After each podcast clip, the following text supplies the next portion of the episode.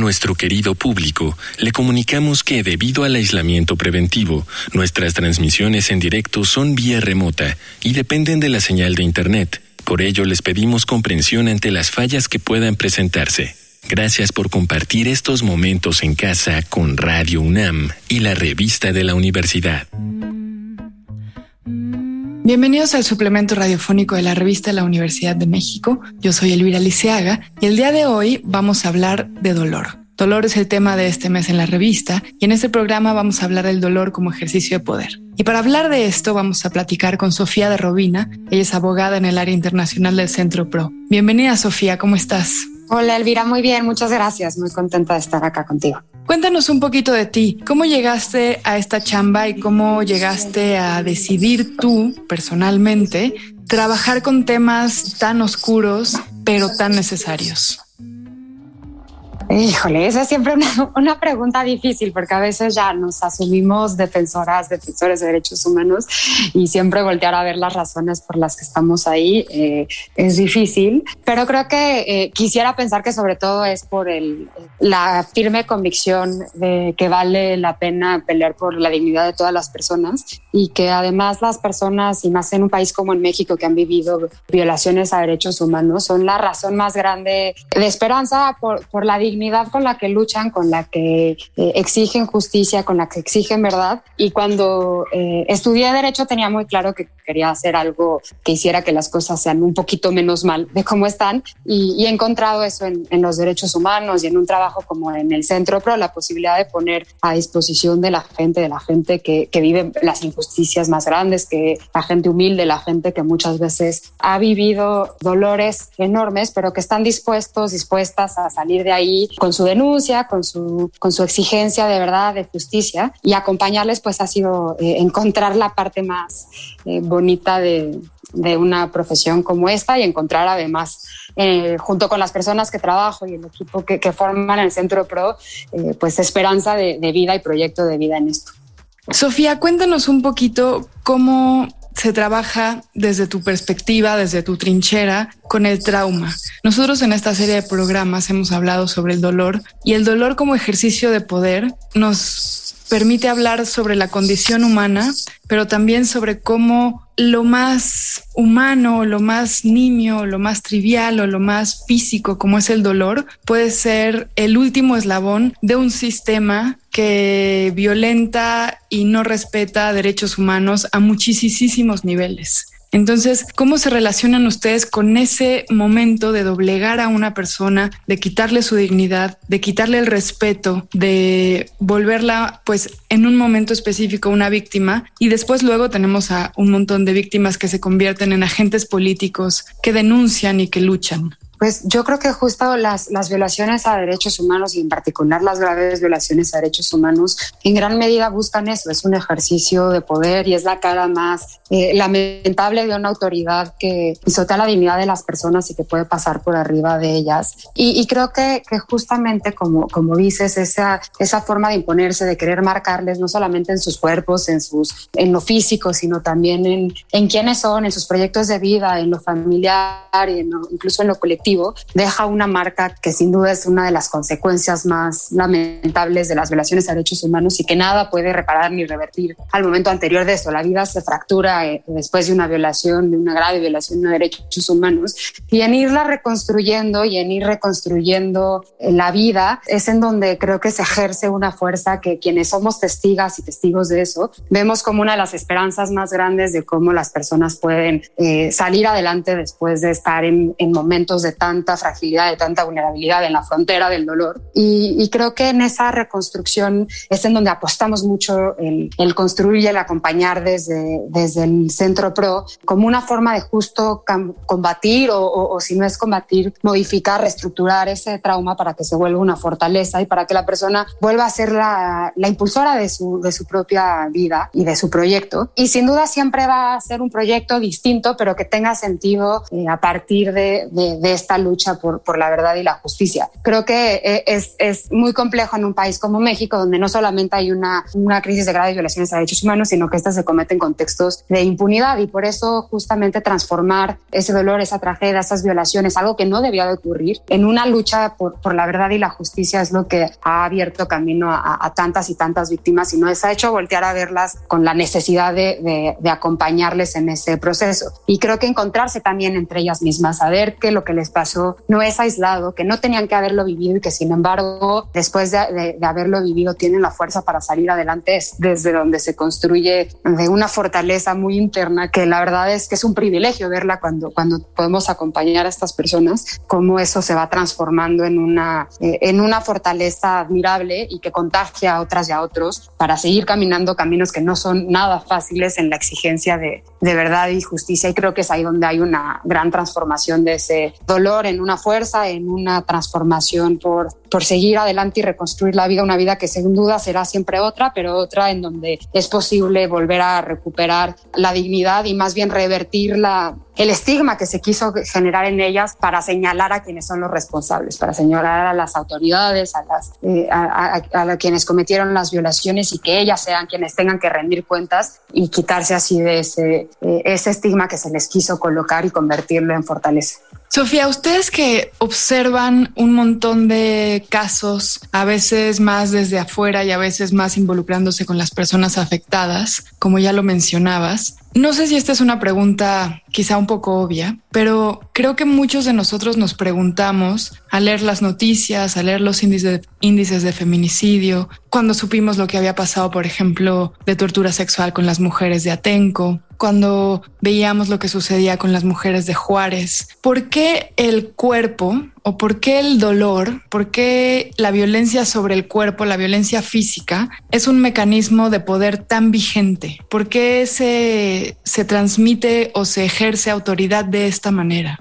Creo que, creo que justamente es una de las vertientes más evidentes de cómo se ejerce violencia y cómo se busca controlar a las personas. Hay distintos tipos de, de violencia, desde la muy simbólica, incluso económica, de despojo a las comunidades, pero también está la que justamente se manifiesta en el cuerpo de las personas como una forma de ejercer poder y de ejercer control. Y, y lo vemos muy claramente, como ya decías, en casos, por ejemplo, de tortura sexual como la que sobrevivieron las mujeres de Atenco. Y en ese caso es muy claro para para ella siempre lo fue y finalmente incluso eh, después de un largo caminar en donde nadie eh, las, las escuchaba y donde no podían denunciar, la Corte Interamericana lo reconoció así. La tortura se, se ejerció como una forma de represión. Fue una herramienta más de las que utilizó la policía que en esos momentos, en el 3 y 4 de mayo de 2006 en Salvador Atenco, reprimió una protesta, reprimió en un contexto de conflicto social la manifestación que buscaba eh, visibilizar la defensa por la tierra y lo hizo a través del cuerpo de las mujeres, no solamente para lastimarlas a ellas, sino a través de sus cuerpos mandar un mensaje a toda la población y, y en particular al, al, Frente de Pueblos en Defensa de la Tierra. E, este caso ejemplifica de una manera muy tangible cómo los cuerpos acaban siendo un espacio eh, de disputa y un espacio que se busca controlar y en particular el cuerpo de las mujeres es un espacio que con un poder patriarcal, con un poder machista y autoritario, se busca impregnar de ese, de ese dolor para mandar un mensaje de desaprobación, de control, de ejercer el poder y que finalmente generó lo que, pues no solamente un, un, un, dolor físico que sigue todavía teniendo consecuencias en la vida de las mujeres, sino que eso también generó una ruptura del tejido social que muchas veces también es, pues es difícil de volver a reconstruir después de que quedó marcado. Eh, las mujeres Atenco lo dicen de forma muy contundente cuando refieren que sus cuerpos eh, no son campo de batalla, que sus cuerpos no iban a quedar impregnados y no iban a ser las violadas de Atenco, sino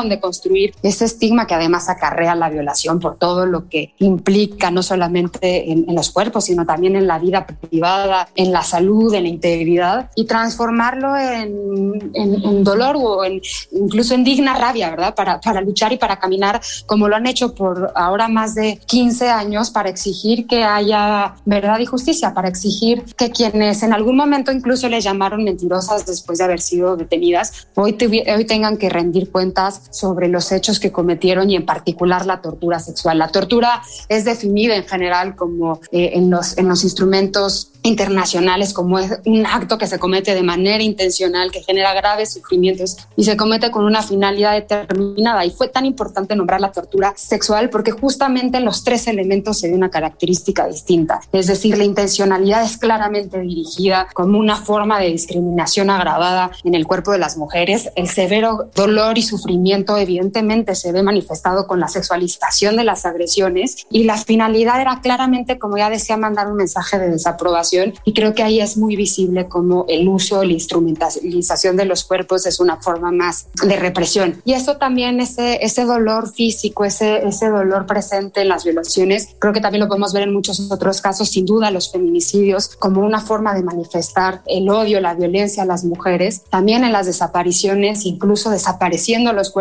como si el no dejar rastro hiciera que fuera tan fácil eh, olvidar o borrar a una persona. Y por eso creo que la lucha, por ejemplo, de estas mujeres o la lucha de las familias que buscan a las personas desaparecidas es tan relevante porque es de alguna forma no quedarse con ese silencio, no quedarse en esa inmovilidad que genera la agresión y el dolor para transformarlo en una fortaleza que revierta ese estigma, que coloque el señalamiento no en los cuerpos sino en los responsables y que de esa manera eh, se pueda transformar en una lucha distinta. Muchas gracias, Sofía. ¿Dónde podríamos investigar o entrarnos un poco más sobre estas prácticas de crueldad contra los cuerpos tan sistémicas, tan impunes, tan cínicas que son normalmente ejercidas, no solo por cuerpos de delincuencia, sino también por cuerpos de autoridad policial, por cuerpos de autoridad federal, por cuerpos que deberían de ejercer justicia? Pues creo que se ha trabajado mucho y eso también hay que decirlo por, muchas organizaciones, periodistas que han nombrado esta guerra, esta crisis en la que vivimos, que como bien dices, no solamente es entre policías buenos y, y crimen organizado malo, sino que cada vez es más evidente como la guerra que se desató hacia las, hacia las personas, hacia los territorios, eh, se dan en contextos de macrocriminalidad, de colusión entre autoridades y crimen organizado, se dan tanto en los espacios privados como en los espacios públicos y se dan en, diferentes niveles y, que por eso hay que siempre visibilizar los diferentes impactos en, todos, en todos los niveles. Y, creo que hay, bueno, hay mucho material que se ha hecho. Recomendaría mucho, por ejemplo, el, el libro Ya no somos las mismas, coordinado por Daniela Rea, donde justamente se cuentan muchas de estas historias a través de eh, las mujeres, mujeres eh, familiares de personas desaparecidas, mujeres que sobrevivieron tortura sexual, mujeres eh, familiares de, víctimas de feminicidio, que, que, que, cuentan no solamente el dolor y la tragedia, sino también la resiliencia, que creo que es de las cosas más importantes. Y sin duda les invitaría también a visitar la página del Centro PRO, en donde se encuentran eh, varios de los casos que acompañamos, entre ellos el de las mujeres de Atenco y estas 11 valientes mujeres que han levantado la voz por ellas, pero también por por otras muchas más sobrevivientes de tortura sexual, incluso creando una campaña rompiendo el silencio todas juntas contra la tortura sexual para, para nombrarse entre ellas, para visibilizar, pero sobre todo también para acompañarse desde el cariño y desde la ternura como elementos a, defender en esta, en esta guerra y donde también hay muchas otras historias de, personas valientes, de, de víctimas y familiares de personas desaparecidas como Doña Mari, mamá de cuatro hijos desaparecidos, que ha con un amor impresionante denunciado esta, esta guerra y buscado no solamente a sus hijos, sino buscado a las eh, más de 80 mil personas desaparecidas a través de la creación de brigadas de búsqueda de la red de enlaces nacionales, en donde el encuentro se vuelve una forma de resistencia, de aprendizaje común y de acompañamiento para que los, eh, los cuerpos, los corazones se encuentren y para que eh, podamos transformar este dolor en alguna fuerza que siga inspirando a, a denunciar y a cambiar algo las cosas de este país. Te agradezco muchísimo, Sofía. Muchas gracias a ti, muchos saludos. Hemos llegado al final de este programa. Si quieren leer más sobre dolor, les recomendamos los artículos Rastreo Sonoro de un Dolor Compartido, de Marina Sagua, y Diario del Dolor, de María Luisa Puga. Ambos artículos se encuentran en el número de este mes de la revista de la Universidad de México Pueden consultarla gratuitamente en www.revistadelauniversidad.mx. En Twitter, en Facebook y en Instagram nos encuentran como arroba revista-unam. Y sobre este programa pueden escribirnos a arroba shubidubi. Gracias a Miguel Alvarado y a Yael Vais. Yo soy Elvis Liceaga. Hasta pronto. Este programa es una coproducción de la Revista de la Universidad de México y Radio UNAM.